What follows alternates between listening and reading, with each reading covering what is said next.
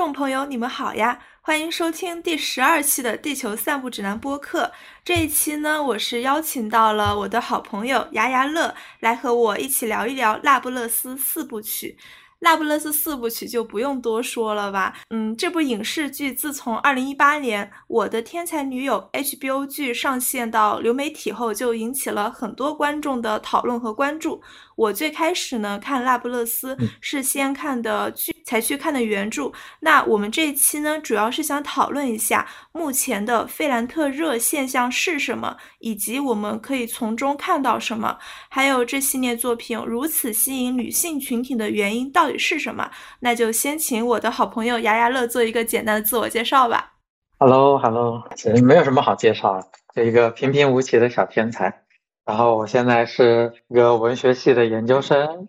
然后昵称叫忧郁的牙牙乐。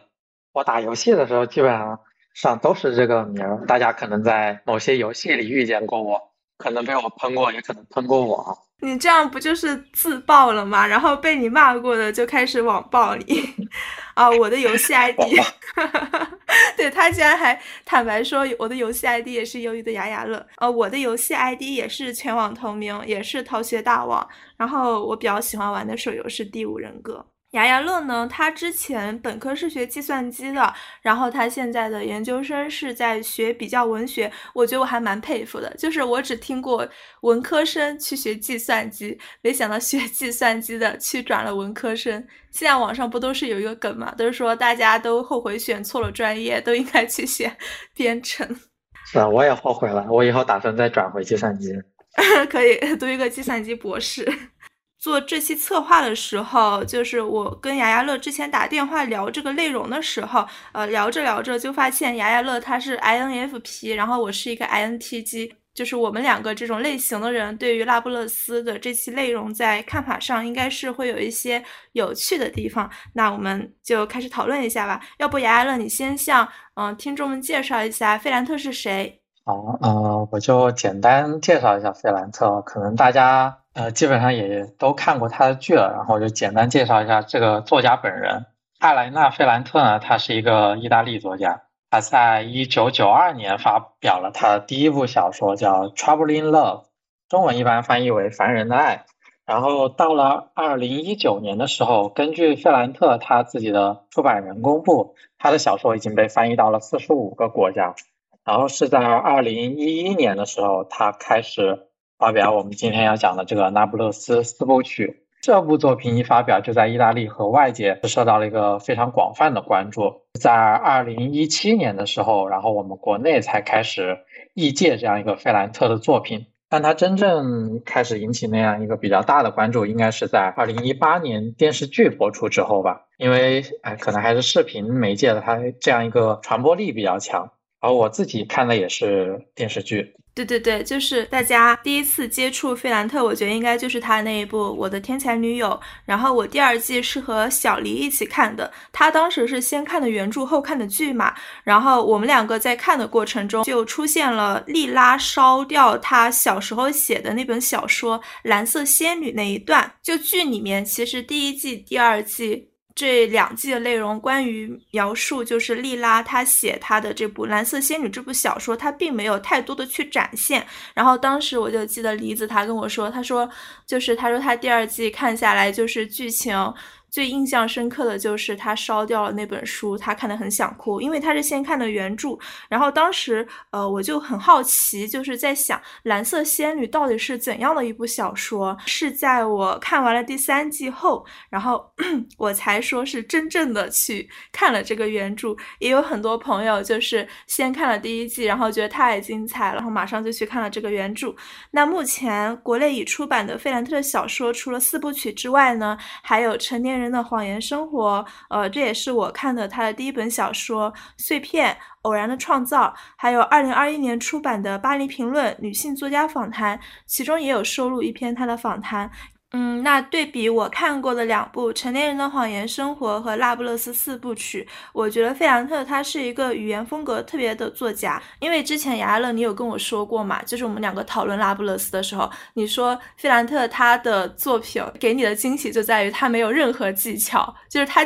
没有任何技巧，然后大段的很朴实的那种心理的表白。对，因为他他在他那本碎片里面有提到过，他可能是有一种。特意去模仿那种通俗小说或者是一些地下小刊物的那种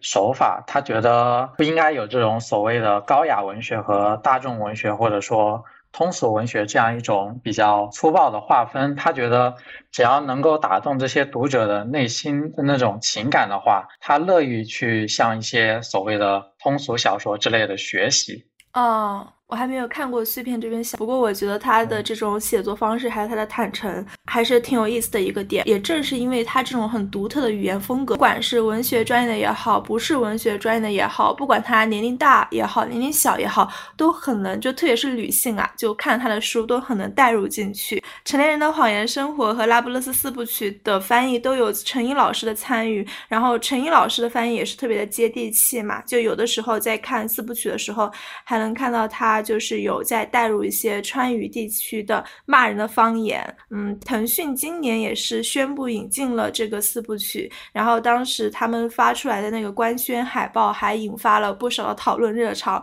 因为上面的文案就写的什么中国版的七月与安生，还有什么一生姐妹一生仇，费兰特真的是走到哪里火到哪。那个中国版的七月与安生好像骂的人也不少。那个《七月与安生》内容我原来也看过，但也记不大清了。我也不知道大家骂的点是什么。然后费兰特确实他是非常火，我和淘淘也是因为那一部《成年人的谎言生活》我们两个认识的哈。对对对对对，因为你写了一条热评，然后就聊上了。陈英老师确实他翻译的很接地气，因为他现在是在四川外国语大学教书嘛，所以好像也是川渝人吧，所以翻译的是非常接地气的。然后还有一点就是非常有意思的，费兰特这个名字，他也只是作家公布出来的这样一个名字，也可以说费兰特是一个笔名。他从一九九二年开始发表作品至今，其实一直是处于一个匿名的状态。这种匿名状态在今天这样一个发达的媒介环境中，我觉得哈是一件非常不可思议的事情。如果说他只是自己保持这样一种信念，这还说不上不可思议的话，但他的出版人呢？还有包括他的朋友，那些可能知道他真实身份的人，在这二十多年的时间里，都一直维护着他这样一个匿名的身份。我觉得这一点想想，简直让人感动的想哭，好吧？因为人的那种八卦心呢，还有那种表达欲，总是难以抑制的。可能很多人也都想去探寻费兰特究竟是一个怎样的人，所以他这样一个二十多年的匿名状态，真的是非常的不可思议，amazing。对，主要是，哎，我觉得其实参与这个保密活动的编辑啊、记者啊、朋友，其实内心都会有在暗爽吧。就是如果我有这种经历，我也会暗爽啊。就是，哎，那个、那个、那个谁谁，我知道他真实身份，真，但是我不说，就大家都很好奇。我觉得他朋友们也是。很厉害的，那我是那种只有我强烈的喜欢某个作家的时候，我才会去细扒他，就是去扒他的背后，他是谁，他的性别。比如我之前看那个李碧华的书的时候，我当时是在 Kindle 上买的全套嘛，然后一口气读完了《青蛇》《胭脂扣》和《霸王别姬》，我就觉得这个作者真的太会写了吧。李碧华他就是把女性的那些情感写得特别的细腻纠缠。然后我就去百度上搜索。了解他，结果就什么都没有找到，就找到了就是那种信息，就说李碧华他一直也是这种匿名式写作，就是不告诉外界他是男是女，他什么时候出生的，他的家庭背景，他的学习经历。那李碧华他也是这种把个人隐私保护的很好，就他的作品跟费兰特有一个共通之处，就是他们两个其实非常擅长用大段的。这种人物心理的描写方法去表现这个人物，呃，李碧华的作品中可以看到，然后费兰特作品中也可以看到，哦而且他不是那种很像白开水一样的表达，说我想喝一杯 水这种很无用的心理描写，他就是好像是没有一句是废话的那种心理刻画。那我觉得用李碧华他说的这样一句话，也可以用来理解，呃，费兰特的这种匿名式写作方式。李碧华他说。就是这种匿名写作对于我来说是好的，不要老记挂着自己的影响力，不要去想有多少人正在看你写的文字，不至于动不动就把自己当做苦海明灯，方才可以真正潇潇洒洒的去写。嗯，对于李碧华的创作，我不是太了解了，但我觉得从费兰特他自己的这样一个叙事中，我觉得一方面是他对于文学纯洁性的这样一个要求。他认为作品在完成之后就和作家没有任何关系了。然后在另一方面的话，嗯，我觉得是和他的那种羞耻感有关的。呃，羞耻这样一种情感，似乎是女性成长中非常重要、非常独特的一种驱动力吧。我觉得他们会更多的在，就是女性群体啊，可能会更多的在一种否定性的话语中建立自己的这样一个身份认知。呃，可能。从小到大的成长环境就是说，你不要这样，你不要那样。然后，因为我自己也是倾向于费兰特是一种半自传式的创作啊，是像四部曲中莱农这样一个女性知识分子形象，她一直是费兰特作品的一个典型。所以，我也倾向于认为这样一个形象和她本人有很多嗯相似的地方。当然，是不是这样，这其实无所谓了。总之，这种想法对于我去理解和想象费兰特的作品。我觉得是很有帮助的。然后从莱莱农的叙述中，就可以经常看到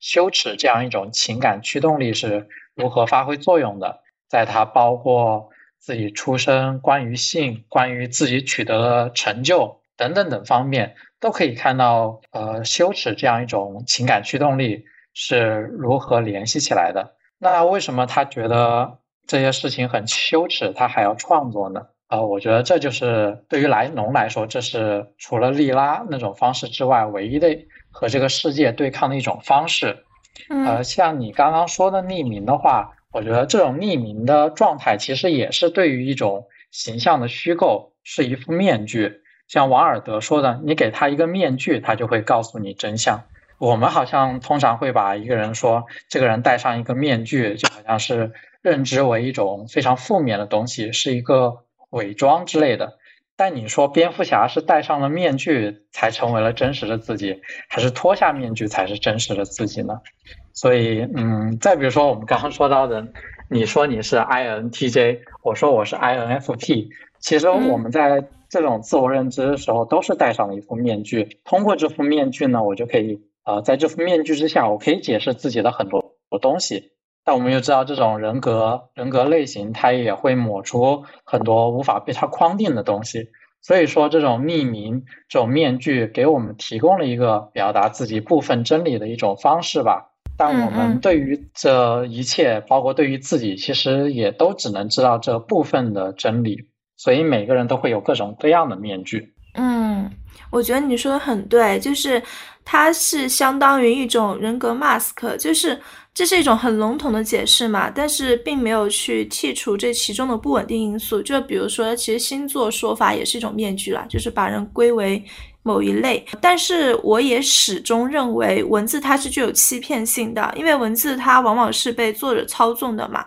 而只有行动啊、直觉这种感官上的东西才是最难以掩藏的。就比如说。呃，我想的莉拉，她为什么很不屑去写蓝色仙女？其实听了牙乐你的说法，我也认为，就是莉拉她应该是早就知道了这种文字的欺骗性，所以她往往是用一种。直觉的行动去证明他坚信了一些东西吧。然后我觉得费兰特他的创作方式虽然虽然是类名的，但是他的表达方式就是很勇敢的。他非常直白的以这种形式，呃，写了两个女主的友友谊嘛，莉拉和莱隆。而且他写了很多别人不敢写的东西，就是女性她在成长中的一些探索，还有她的一些性经历，嗯。用整整四本书这种体量写出了他们两个女性之间的角逐和成长。呃，我也想到我之前看《毛姆面纱》的时候，是上海译文出版社的那个版本，翻开第一页上面就有雪莱的那句话：“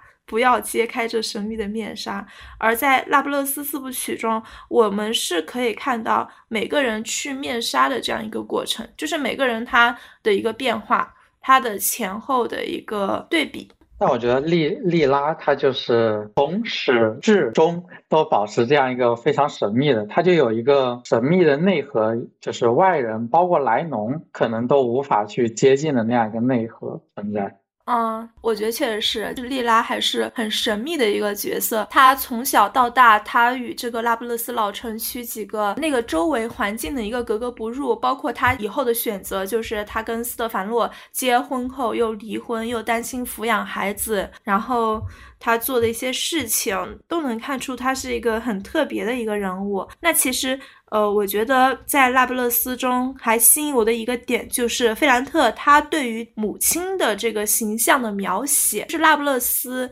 他为什么那么吸引女性？我的观点是认为，他首先是很引起了我们这个大概是在二十岁到三十五岁这个年龄区间这个女性群体的一个强烈的共鸣。但其实，在三十五岁往上的女性。他都能从这个作品中看到他们自己。我当时我妈也去看了，但是我忘记问他这个后续的一个 读后感。就还有他，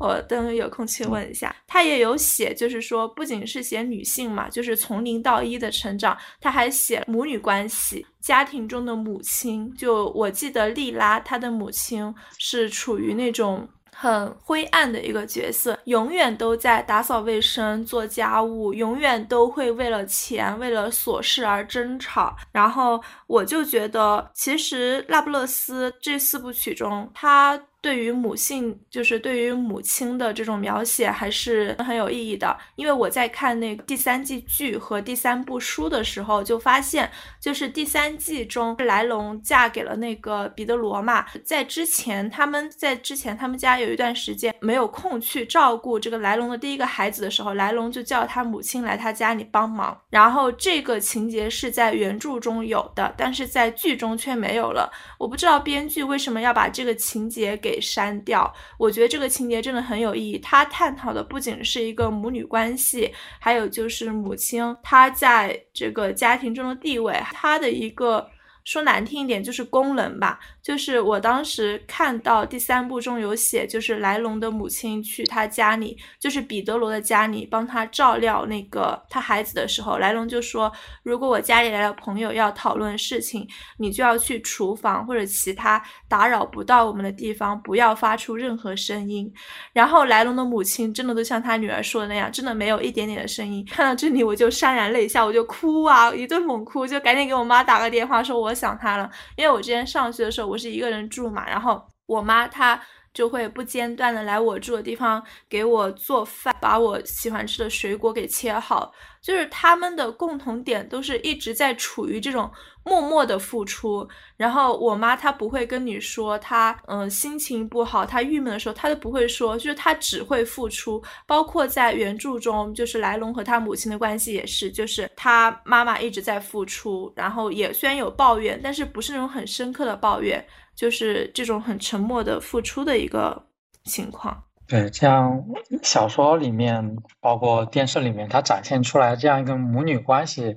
确实是非常吸引人的。淘淘，你和你母亲平常的一个关系大概是怎么样的？我跟我妈妈的关系就是不怎么聊天，她想我了会视频聊天，可能会偶尔的问一下你有没有谈男朋友，我说没有谈，然后就没事了，就就这种关系啊。我觉得母亲她这个。名词，她说的是一个群体，不是一个个体。就是这个群体的画像是特别刻板而笼统的，嗯，没有人会去注意到他们的个性。就像现在大家都互相称为，哎。某某妈妈，某某妈妈，但是他都不会去叫对方某某女士或者某某人。就说一下我小时候的经历嘛，我们家最开始是父母分居，因为他们的情感不和，然后我妈就是独自带我，特别的辛苦，然后又贫困，因为女性一个人带孩子，然后。我爸他那个时候是一点经济补助都不给的，因为我妈当时脱离家庭，就是从南通跑回贵州，我爸他们提前都不知道，就不是和平分手，就是突然断了联系，因为我妈再也忍受不了我爸了。我爸应该不听我这期播客吧，反正他也知道我对他印象不好。然后就是那个时候，我就觉得，嗯，因为我那时候年纪小嘛，心智没有那么成熟，我就觉得我妈那么抚养我是她应该做的事情，因为我是她的女儿嘛，我就觉得她对我的抚养应该是她对她的关注是同等的。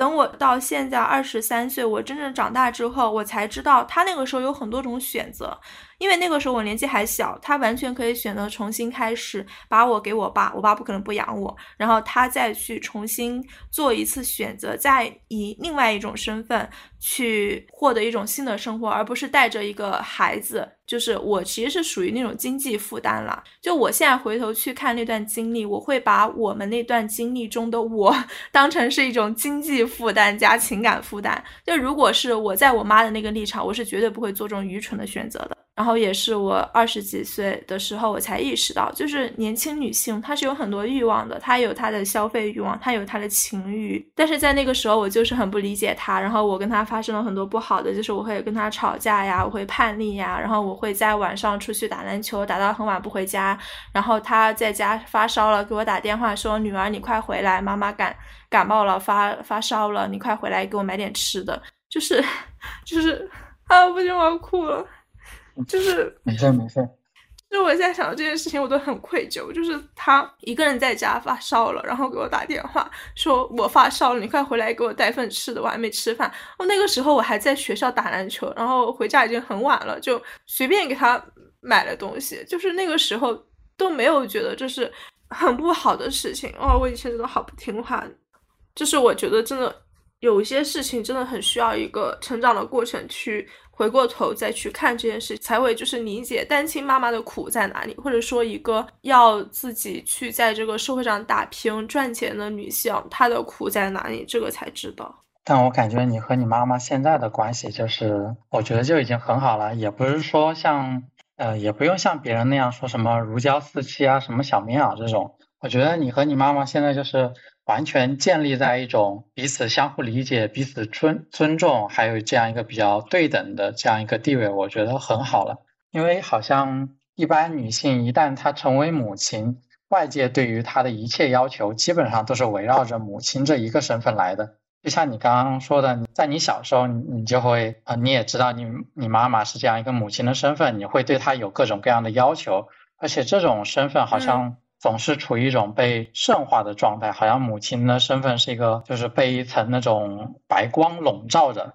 当然，我觉得这种这种现象随着一个代际的更替，然后包括现在现代意识这样一个女性对于自己的需求，吧她就越来越无法框定在母亲这样一个单一的身份当中了。我记得前段时间人物他有一篇稿子叫《当一个女儿不想再做付出一切的妈妈》。我觉得那篇文章就把我们当代，嗯，当然也只能是部分典型的这样一个母亲的身份变迁问题展示出来了。因为现代以后，它这样一个社会变化是非常快的，所以像我们和我们母亲那一辈，在我们母亲和他们母亲那一辈，这样一代之间，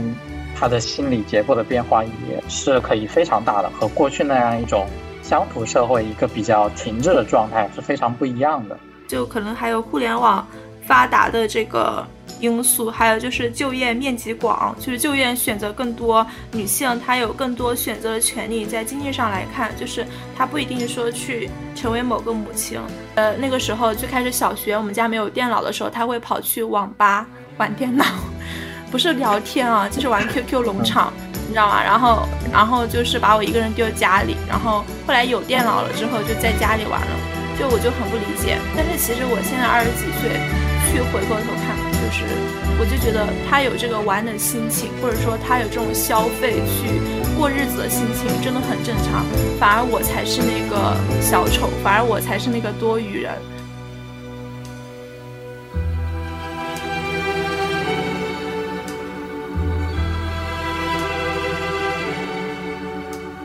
我们现在就说回《拉布勒斯四部曲》吧。就四部曲，我不知道我们现在听众朋友有多少人是看过这个《我的天才女友》这部剧的，或者说是看过。拉布勒斯就是费兰特这四部剧的这个原著的，那我真的很难去用一句话去概括完这个小说的一个剧情。那我想问一下牙牙乐，你认为这个作品，就是不管说他的书也好，他的剧也好，它吸引你的地方在哪里？它为什么那么吸引人？然后你也是一个男性观众嘛，就是男性读者，我就很好奇你的这个一个心理表现。我这样一个另一种性别来说，我不敢说对于里面的。很多情感有多了解哈？我觉得主要这部作品提供给我的还是一个一种比较陌生的感受吧。然后因为第看第一季的时候我比较早就看了，然后第一季就特别吸引我的原因，像那不勒斯它的那样一些风景啊，包括它里面的这样一个似乎以前没有被书写过的这样一个女性友谊的问题啊，然后还有包括主人公白农他那样一种叙述方式，其实在剧中也是很少有这种表现的。所以这些在今天都是一个非常比较新奇的体验吧。然后当然也是因为这部电视剧它制作的是确实是非常好，就是有那种大片的那种质感，你知道吗？那不勒斯那种昏黄的色调啊，他就是有时候让人觉得特别的沉重压抑，但有时候又表现的非常的有生气。嗯，当然这部作品里面还讨论了很多其他的问题，像包括写作呀，包括阶级。还有人的那种暴力问等等问题，我觉得他给我的吸引点是非常多的。是的，我我之前也问过我一个就是男性读者，他也是看完了《拉布勒斯四部曲》，也是理工生嘛，然后他就跟我说，看了之后觉得真的女性很难懂。然后我其实，在看这部剧的过程中，比较抓我的就是两个女性之间的那种比较，或者说互相追逐的一种。心理情况吧，然后有些人会认为，就是这是女性之间的一个嫉妒情绪。我其实不那么认为。我在我的个人经验之中，就是如果说我的女朋友，就是我的同性朋友，她在某一个点，她会比我好一点的话，那我会去了解她超越我的那一点，就是其实是一个互相学习的一个过程，就是其实。如果说两个同性之间很亲密无间的话，他们一定是会去互相学习，或者说互相追逐。但是就是有很多人认为这个是女性之间的嫉妒情绪，就是说我其实是见不得你好。然后也有人说，就是拿七月与安生举例嘛，就我见不得你好，你也见不得我好，我们两个互相比，然后我们两个还去抢一个共同的男人。哦，我其实是。不太理解为什么会有人去把这个问题给无限放大，就是说只有女生才会有嫉妒，而且这个嫉妒还是屡次旁，就是在老城区的一些男性的身上也可以看到啊。就比如像索拉拉兄弟买了那个炫酷跑车的时候，我记得他们那个跑车好像后来被人砸了，被谁砸了我不太记得了，好像是有这么一回事儿。然后斯特凡洛娶了莉拉的时候，就有感觉到那些人看斯特凡洛和莉拉的眼神都不太一样。我觉得这就是一。一个很正常的情绪，你没有必要去否定他，去不认同他，或者说你去丑化他。对女性之间这样一个友谊问题，我之前也和我朋友讨论过，但似乎就我们日常生活中一些对于我对于一些女性朋友的了解来看，似乎女性的友谊之间。它确实就是要比男性复杂一点，当然这种复杂是背后到底是文化还是哪些方面，我也说不大清楚哈。你觉得这种女性的复杂是从哪里来的呢？嗯，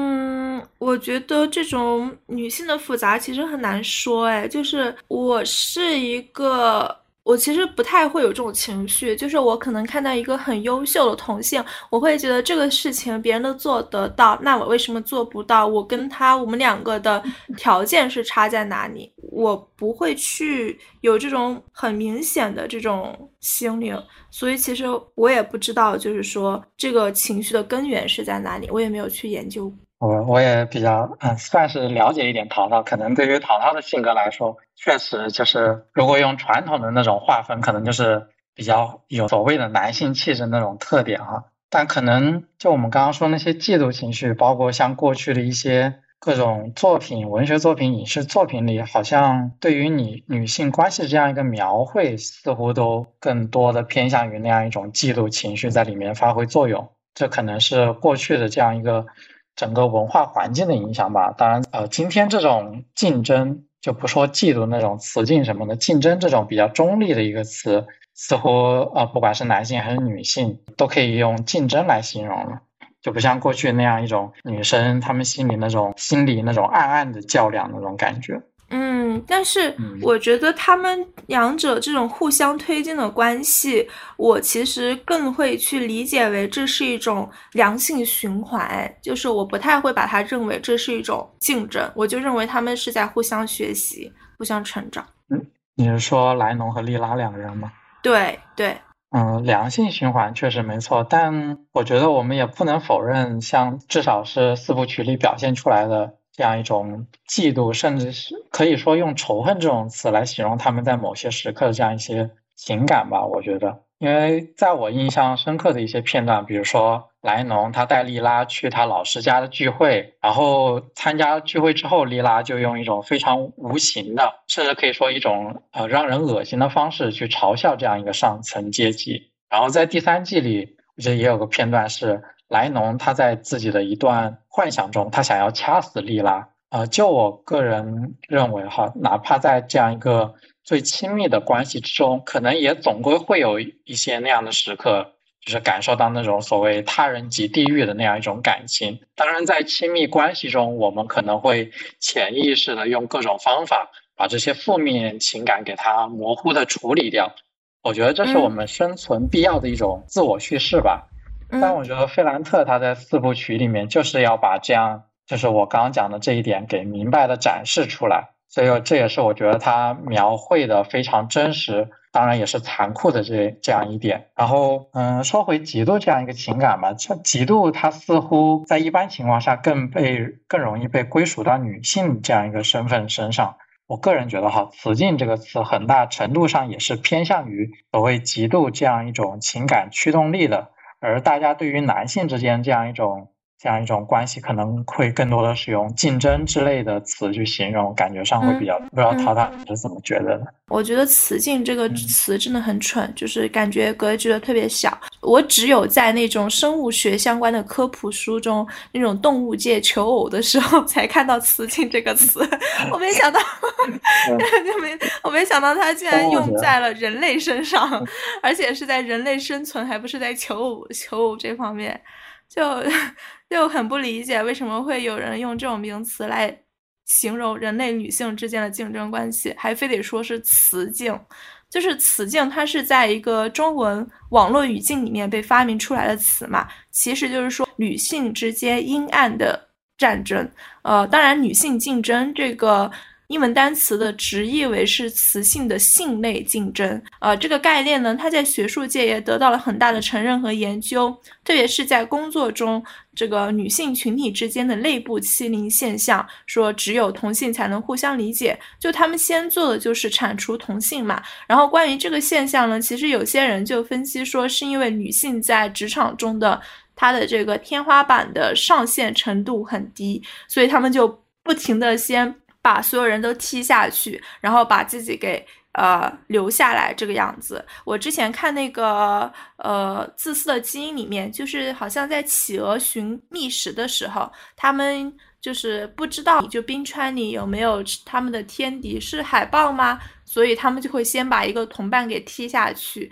然后如果同伴没有事，他们才会放心的下去。那在亚利桑那大学有一项研究结果表明，呃，和男性相比，女性之间他们更容易受到来自同性同事的这种欺负啊，就这个概率还高了百分之十四到百分之二十一。我觉得这个现象背后其实就是对社会达尔文主义这种丛林社会生存比喻观点认同，就是好像。我不去搞一下别人，我自己就没法活了。这样，但是我觉得没有必要吧，大可不必。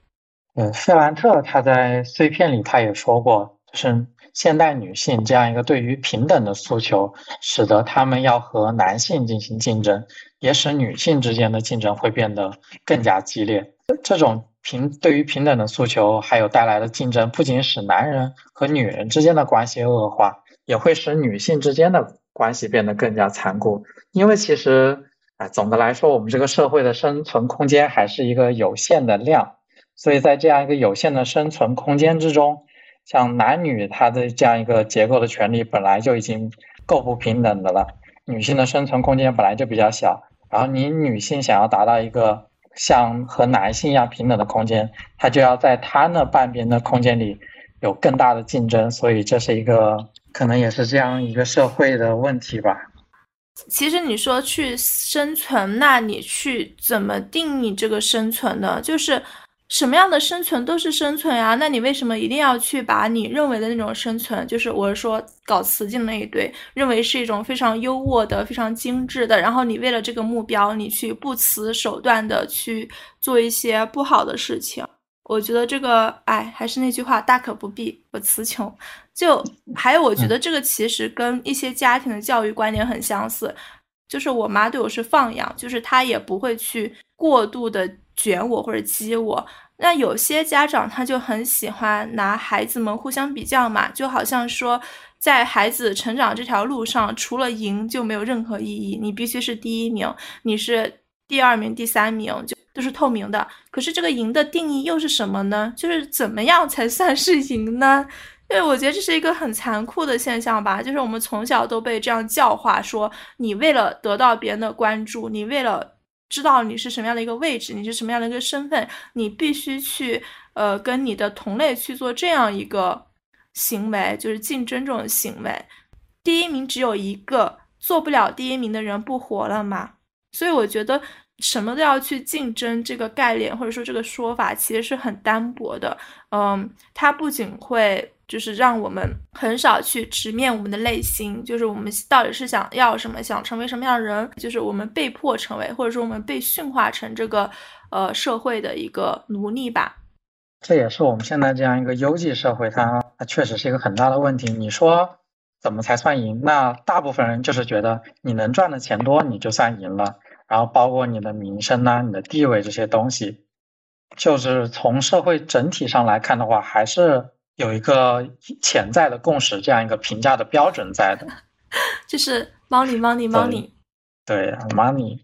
然后你刚刚说起的那个，我就想起了一部美剧，叫做《美国夫人》，它讲的就是上个世纪，然后在美国七十年代那次非常重要的女权运动嘛，就好像。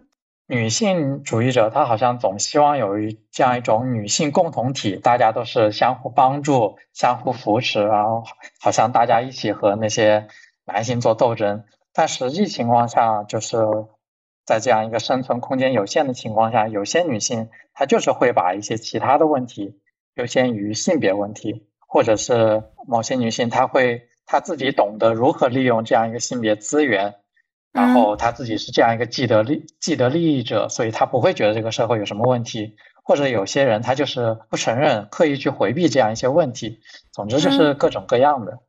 嗯，但是我觉得其实从某种程度来说，我们都是在利用就是自己的一些资源吧，成为某种既得利益者。就不管他是性别上也好，性格上的也好，外貌上的也好，或者说情绪上、学识上的也好。就是我们都会利用这些我们自身有的条件，然后去得到别人的关注，或者说得到谁喜欢我。所以之前，呃，我跟妮子我们在那花束般的恋爱那一期，我们也讨论了，就是我是不相信真爱的那批人。我觉得人与人就是需要和被需要的关系。那拿那个那不勒斯四部曲举例来说哈。莱龙他利用他的学识和他小时候的这个社会影响力，和那个书香门第世家彼得罗家庭建立了联系。彼得罗这个人呢，他也利用了他的家庭的影响力，来得到莱龙的好感。因为莱龙他最开始跟彼得罗第一次见面的时候，他是没那么喜欢彼得罗的。他对彼得罗的印象就是觉得他矮矮胖胖的，就是跟那种又瘦又高的尼诺完全不是同一个类型的人。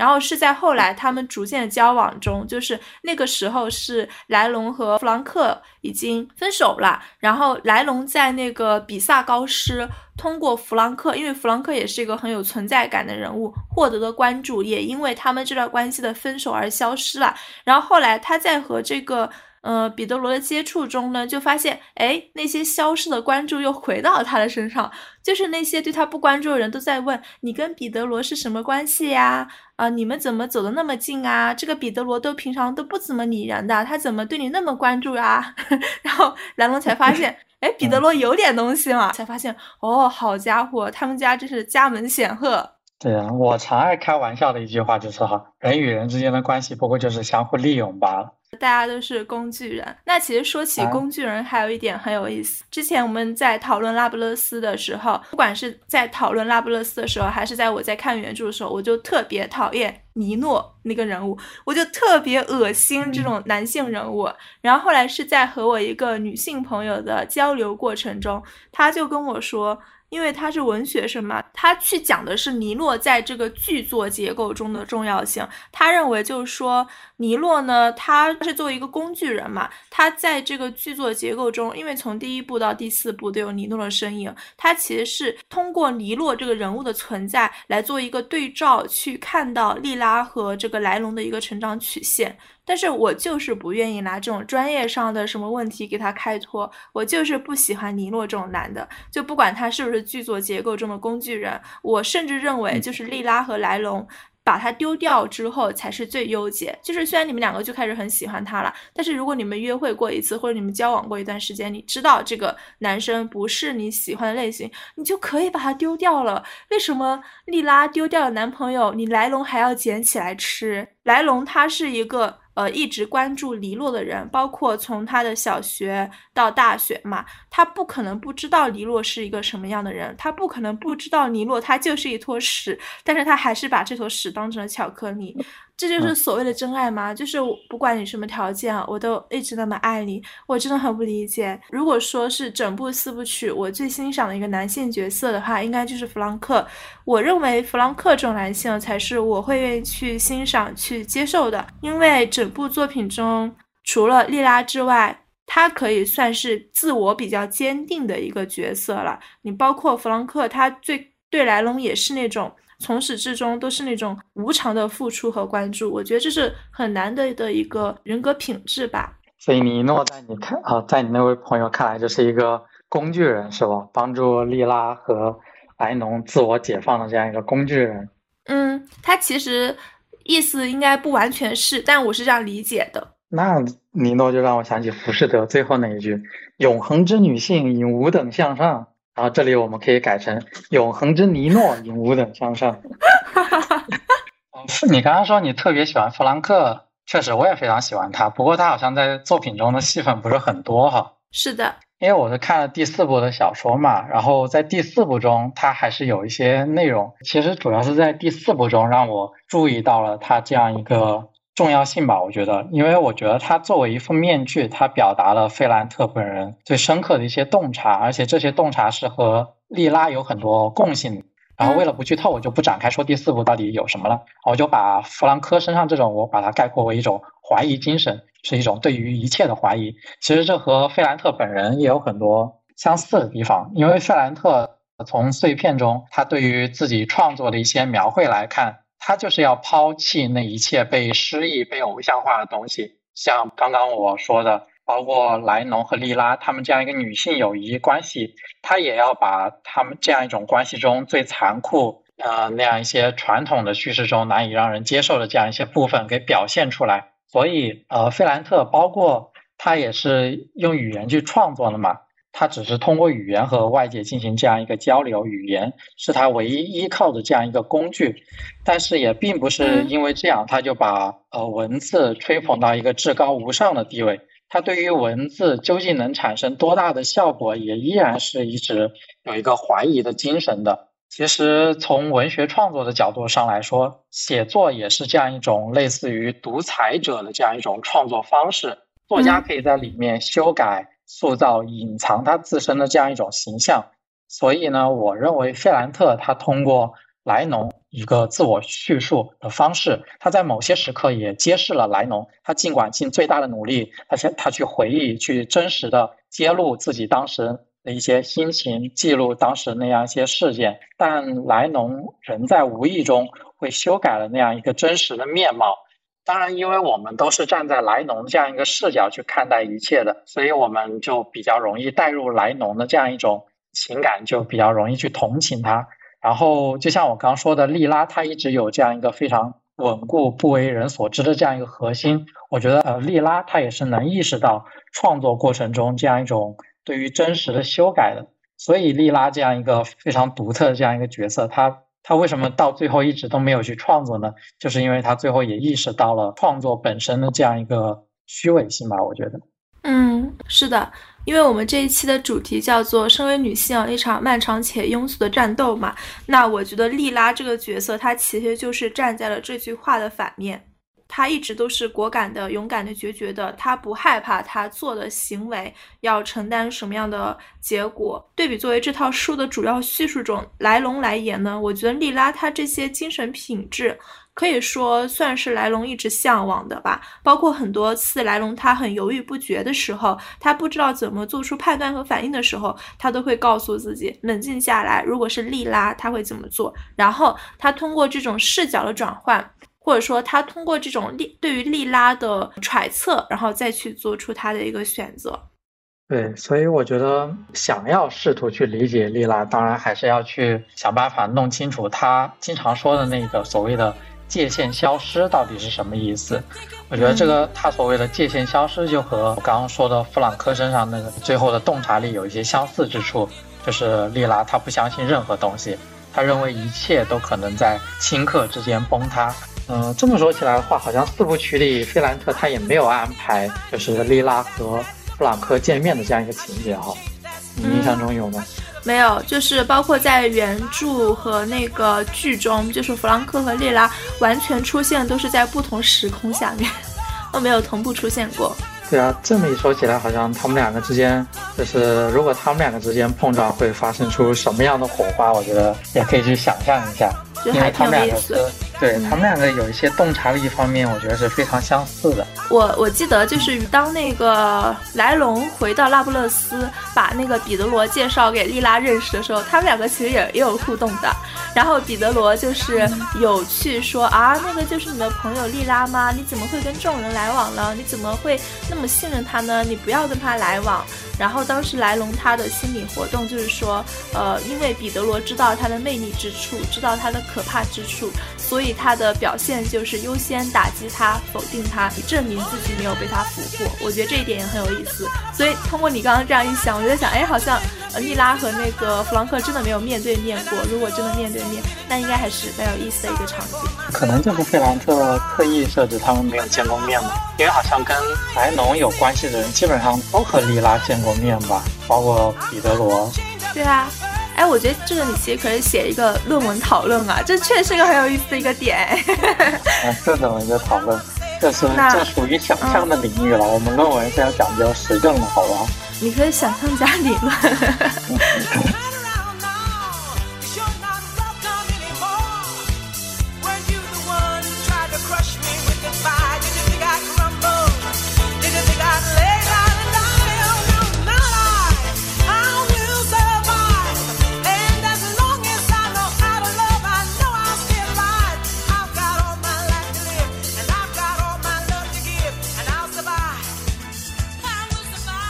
呃，我记得雅亚乐，你之前有跟我说过，就是根据费兰特的同名小说改编的电影《暗处的女儿》。那这部电影呢，它是获得了十项电影奖的各种提名，讲的就是一个叫乐达的英语老师在度假的过程中结识了来自那不勒斯的米娜一家，然后在与他们家的接触中就回忆起了自己的经历，就讲了一个女一个母亲她是怎么样逐渐远离她女儿的故事。很多人都说这是一个母亲抛弃女儿的故事，但我不那么认为，因为我觉得它肯定是一个过程，它是一个有过程的，它肯定不是说，呃，突然发生的。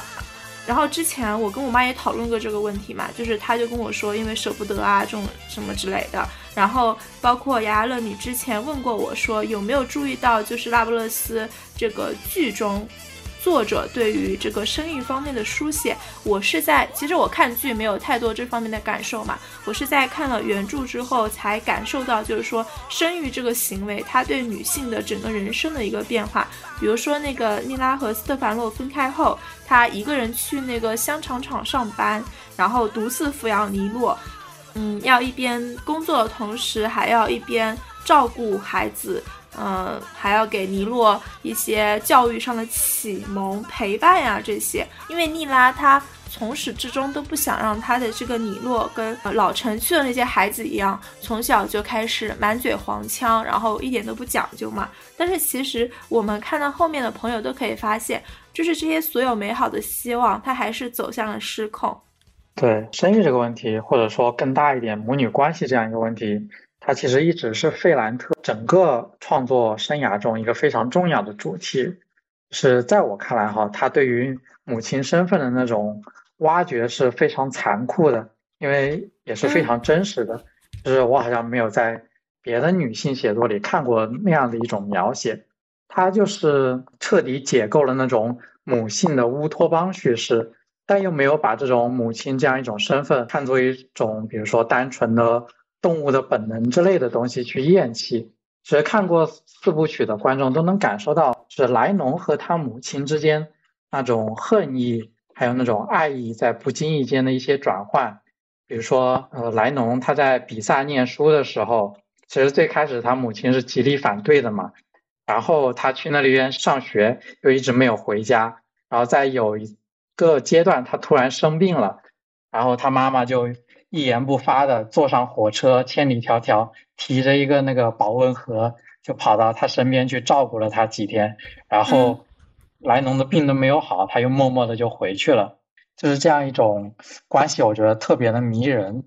然后费兰特他那样一些女主人公，当然主要还是一些女性知识分子的形象。他们在成为母亲后，我看的一些作品哈，都是在某些时刻会抛弃他们的孩子。这些女主人公成为母亲之后，她们想要在别处追寻另一种生活，然后通过这样一种离开，然后重新确立自己的身份。但似乎最后总是会和他们的孩子恢复到那样一种算是比较平稳的一个关系吧。当然，这种关系它也不是一般的。电视剧里那种重归于好之后，好像会更加的如胶似漆。我我也不知道该怎么去定义费兰特这种母女关系哈。我个人倾向于类一种类似于伙伴的吧。我觉得他们就是费兰特表现出来的母女关系里，他们那些彼此之间造成的这样一种伤害，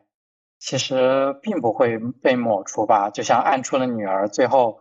那个女主角乐达那样。就是我们都得带着这样一种伤口去重新开始生活。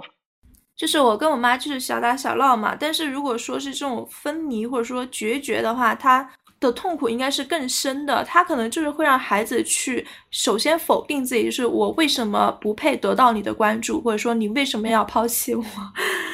呃，还有你之前说的那个知识分子，就是女性知识分子的形象，往往会去做这种选择的问题。就是我之前有看到一个微博的热搜词条是“女性受教育程度为什么会影响生育意愿”。大多数人，大家都认为说是随着女性的知识水平的提升，她们这个女性意识到自己的价值不仅仅是在于家庭，还可以在社会价值上获得更多。但我认为，就是说，如果说仅仅是一个女女性，她因为这种知识水平的提升而不愿意去，呃，不是说奉献吧，我的奉献不是那个奉献意思哈，而不愿意去做这种。事情，她反而会是变成了一种精致的利己主义者吧。如果说是这种知识对于我来说是毫无意义的，就是我对外我也会跟别人说说我是丁克主义，我是不婚主义，但其实上是我事实上是因为我没有遇到那个我。会信赖的伴侣，就是如果是有的话，我也愿意说是我愿意生育就生孩子，不管有没有钱，然后我也愿意去构建一个家庭。所以我觉得这个情况很复杂，它并不是说女性她学历高，她见识广，她就是野了心的，说是我不想去做生育这个选择，我不想去构成家庭。就我觉得还有部分女性，就可能跟我情况一样，是因为她没有遇到那个她信任的那个伴侣吧，我是这样想的。而且我觉得生育这个行为，它对于女性整个身体的伤害是不可逆的，所以现在很多女性。都知道了嘛？就是说，她生孩子前子宫是什么样子，生孩子后子宫又是什么样子。所以，就是通过这些知识的普及，就更让女性会去更严肃做这个决定，就是我要不要去生孩子。所以说，现在这个生育率的一个降低的情况，它不仅跟女性受教育水平有关，我觉得也跟经济环境，还有这个伴侣的选择情况，就现在择偶的一个市场吧，说难听一点，然后还有就是各种因素有关了。所以它并不是一个简单的因素导致的。在费兰特的作品中，像到了莉拉和莱龙这一代。他们其实已经有选择的权利了，但是莉拉她因为是读到了小学，好像就停止了求学，所以她在嫁给斯特凡洛的时候，她不得不生了一个孩子，去向周围的一些人去证明我是有生育能力的。那莱龙呢？他在嫁入彼得罗家，他也是因为就是。这个责任吧，相当于是他也生了一个孩子。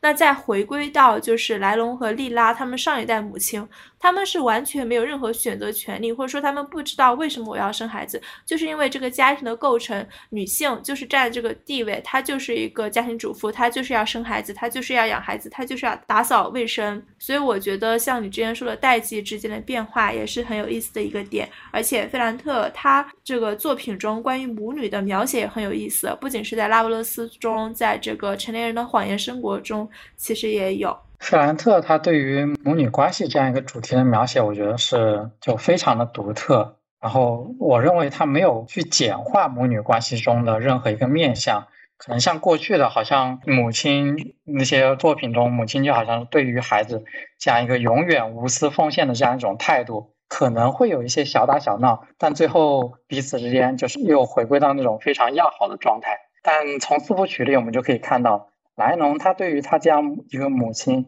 他是有非常的厌恶，然后想要逃离他的母亲。但也正因为这样一些时刻，所以在他们展现爱的时候，又会变得非常感人。还是看剧嘛，就可以看到他们两个人是经常去吵架的，因为莱农他心里是有对于母亲这样一种深深的恐惧感，他害怕自己会变得像母亲那样。然后费兰特他把这种恐惧。就外化为了一种身体上的表现，就是他母亲的那样一种跛脚的这样一个有一点小残疾的状态。但是在莱农他生育之后，他又会发现自己不可避免的也变得有点跛了。就是说母女关系中这样一种对抗和在潜意识中这样一种继承的这样一种关系是非常复杂的。然后对于莱农他母亲来说，他一方面又是对于莱农取得的成就感到非常骄傲。然后另一方面，他又觉得自己完全没有办法去理解莱农啊，因为他感到自己彻底失去了对于女儿这样一种掌控感。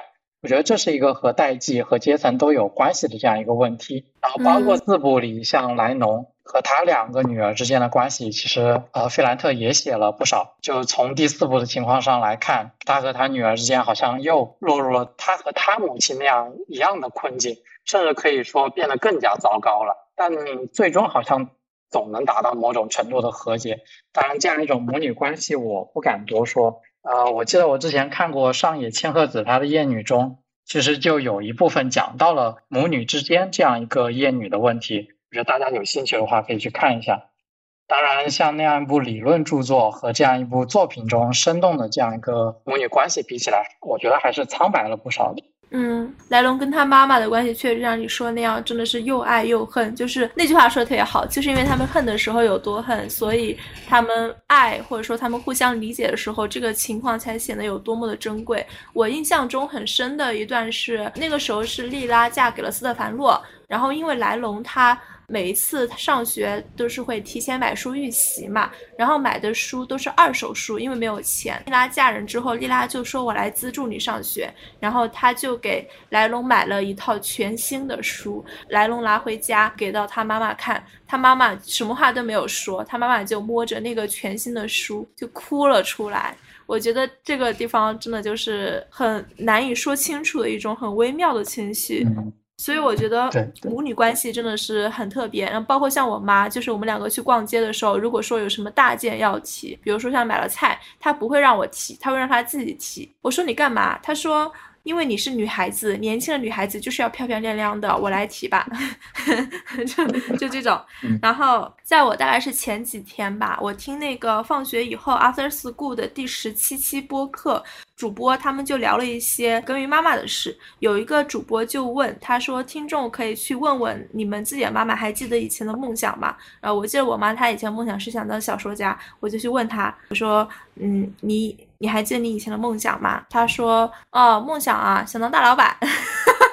我说不是吧？我说我以前作文都是你给我改的。我说不是想当小说家吗？怎么想当大老板？他说没有，一直想当大老板。我就说你现在也可以写啊，你现在写我给你发布。然后他就说他现在是没有那个思维了，就是现在他有空的时候都在玩儿，或者说都在看视频，呃，看剧，所以他的注意力和精力都是老化了。然后我现在我就一直在把我妈当一个反面教材，我就在想。我不要像他这个样子，我不要像他这么不坚定。他没有做到的，我要去做到；他没有去坚持的，我要去坚持。其实就是说，也跟来龙的那个心境有点一样嘛。就是我们虽然又很爱我们的妈妈，但是我们又不想成为我们妈妈的那个样子。对，就是这样一个逃避又回归的过程。我觉得我们长大可能就是在这两者之间取得一个平衡吧。嗯。对，所以我觉得对于母女关系好奇或者想去理解的一些观众，可以详细的去思考一下，或者是再去感受一下四部曲里费兰特的这样一些描写，我觉得真的是非常的有深度。嗯，是的。然后我们这一期播客到现在也是直播聊了一个多小时了啊。我们是有一个公众号叫做《地球散步指南》，如果感兴趣可以去微信搜索一下，关注我们的公众号《地球散步指南》。其实这一期我们这期内容已经聊的差不多了。就是快要结束了，我们就来说说现在就是当代社会上这个女性主义的一些相关问题吧。我个人有发现，好像是在二零一七年开始，国内很多荧幕上关于女女性主义的影视剧啊，还有就是书籍，就是越来越多。然后包括呃互联网上的一些 UGC 的内容都在讨论这些话题。UGC 就是说用户自己制作的，就相当于是我们的这些自产内容哈。而且这些谈论的这些话题，就是谈论女性主义这些话题，往往它是带有很高的流量的。你怎么看这个现象呢，雅乐？我觉得和全球的那些女性运动相比，包括像迷兔那些啊，可能国内的表达，我觉得还是有很多欠缺的地方吧。可能对于我们来说，觉得这些问题很重要，好像我们关注的人里，大家都很。关注这些问题，但也有可能是我们处在自己的信息茧房当中。其实大部分人并没有像我们想象的那么关注这个问题，所以我觉得，包括像国内的一些作品、影视作品这些，还是希望能有一些更好的现实主义作品，真实的表达这些问题。然后，淘淘，你说起这个话题，我就想到了像《南方人物周刊》他采访陈英老师的时候，就提出了这样一个问题。这个记者就是说。当女性视角开始成为一种叙事潮流，我有时也会想，无论文字创作还是长篇的报道，如果只是将女性的苦难掰开揉碎，以一种景观化的方式呈现给读者，这是否也是一种剥削和榨取？你怎么看呢，涛涛？我想到之前有官方媒媒体点名批评的，说是制造生育焦虑的国产剧《亲爱的小孩》。就我最开始是在豆瓣词条上看到这个剧，然后我看到这个剧之后，我在想，哎。你这个剧是不是又想来吃女性主义的红利？我第一反应就是这个，然后我就发给了小黎，小黎说他被某某报点评了，说是制造生育焦虑。然后我再去了解了他的剧情，然后看了内容，然后再去了解了他的一个导演胡坤对于他的这次创作的一个访谈啊，我才知道他不是想吃女性主义的红红利，就是导演胡坤他也是从自己妻子的这个生育经历中吸取灵感嘛，然后他自己也有女儿，他就拍出出了。这样一部非常真实的剧，就是它这个剧的内容是很真实的。虽然说我没有生过孩子，但是我是有我学姐是有已孕嘛，就已婚已孕。然后我在跟她这个之间日常交流中，我真的是很能明显的感受到她这种崩溃，还有包括就是她的亲戚或者说她的老公的这种身份的一种不理解，因为怀孕的不是。别人是他自己，所以他的这种个体体体验是很私密的。不管你说有多痛、多难过，别人都很难去体验这种感受。就我觉得生孩子，它真的不是像呼吸一样简单，它不仅是一个家庭的转折点，更是一个为人父母的转折点。嗯，我也觉得这部剧真的挺好的，推荐大家去看一下。我后续可能会把这个剧看完。它也跟一些网络上那种傻白甜的无脑恋爱剧不一样，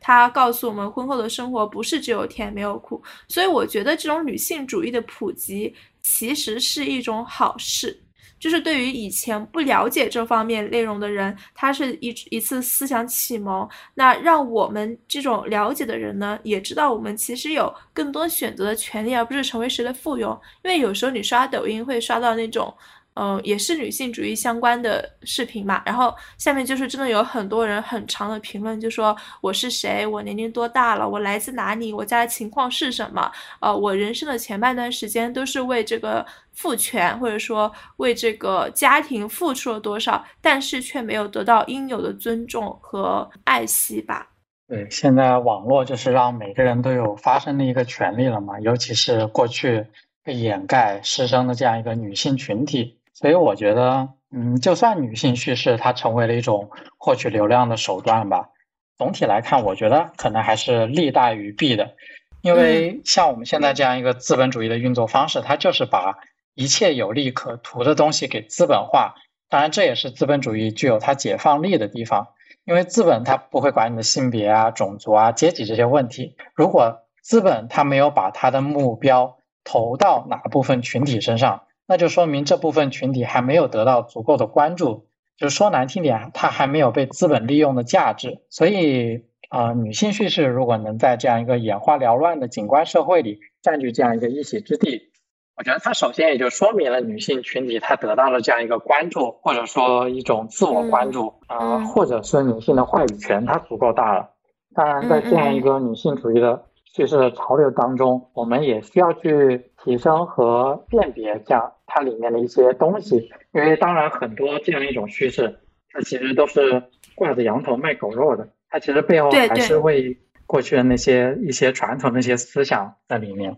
嗯嗯，就是现在很多人都说现在的什么女性主义是搞男女对立啊，其实就在国外，其实这种启蒙很早就有了，但我不知道为什么国内，可能是因为短视频发达吗？所以大家的声音才被听到，因为国内真的不允许搞游行，好吧？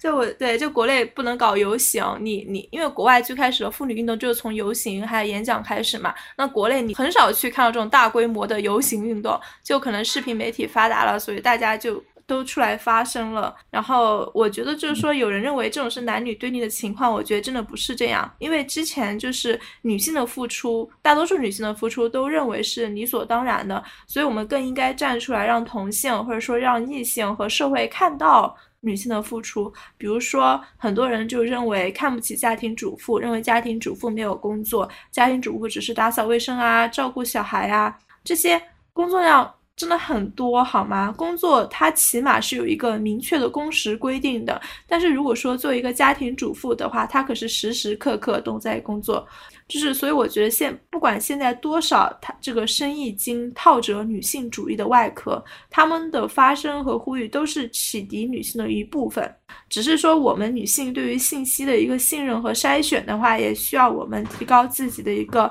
嗯辩证和分析的能力吧。我之前看过一个女权导演，叫做凯西杰伊，她拍的纪录片叫做《嗯红色药丸》嘛。她是一个女权导演，然后她去拍一个男性之声网站的创始人，就是一个男权网站的创始人的时候，他们两个就站在不同的性别立场，发生一些很有意思的对话，就让我觉得女权或者说男权都不是性别战争，它应该是一场。怎么说呢？人权战争就是人不应该以性别去划分战线，这就要求就是我们两性之间放下成见，然后互相和解、理解，然后再去共情和合作。嗯，艾乐，你最近有什么个人比较喜欢或者说推荐的女性作品吗？嗯，其实我也没有太过于关注这方面的问题，但可能还是看过一些。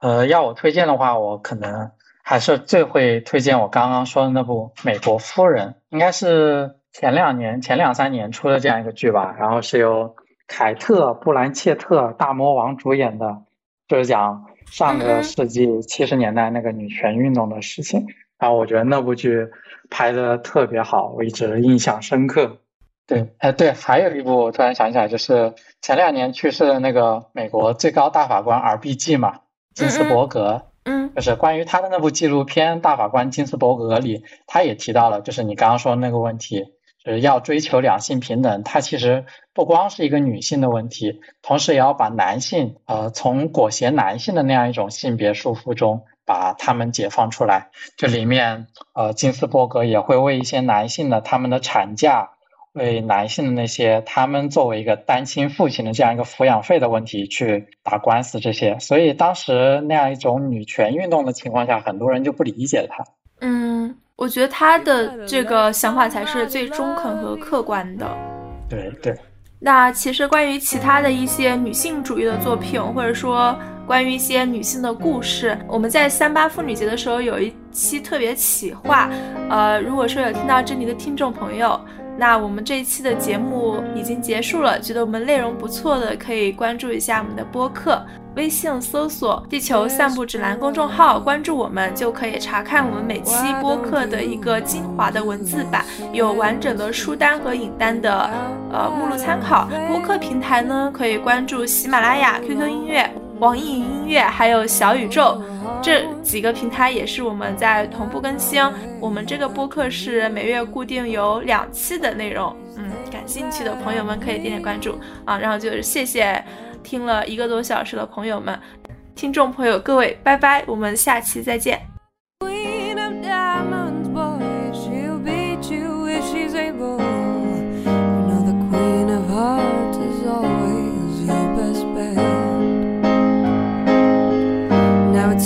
to me some fine things have been laid upon your table, but you only want the ones that you can give. A desperate.